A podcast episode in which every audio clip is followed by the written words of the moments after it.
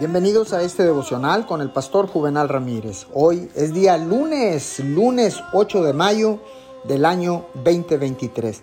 Que tenga usted un excelente y bendecido inicio y resto de semana. La palabra dice en Juan 16:33, Estas cosas os he hablado para que en mí tengas paz. En el mundo tendréis aflicción, pero confiar, yo he vencido al mundo. No esperes que no haya problemas en tu vida. Sería una aspiración poco realista, ya que en este mundo los vas a encontrar todos los días. En el cielo tendrás una eternidad libre de problemas, es reservada únicamente para ti. Regocíjate en esa herencia que nadie te puede quitar. Comienza cada día sabiendo que vendrán problemas y pídele a Dios que te prepare para lo que sea con lo que tú te vayas a encontrar. La mejor preparación se encuentra en la presencia de Dios.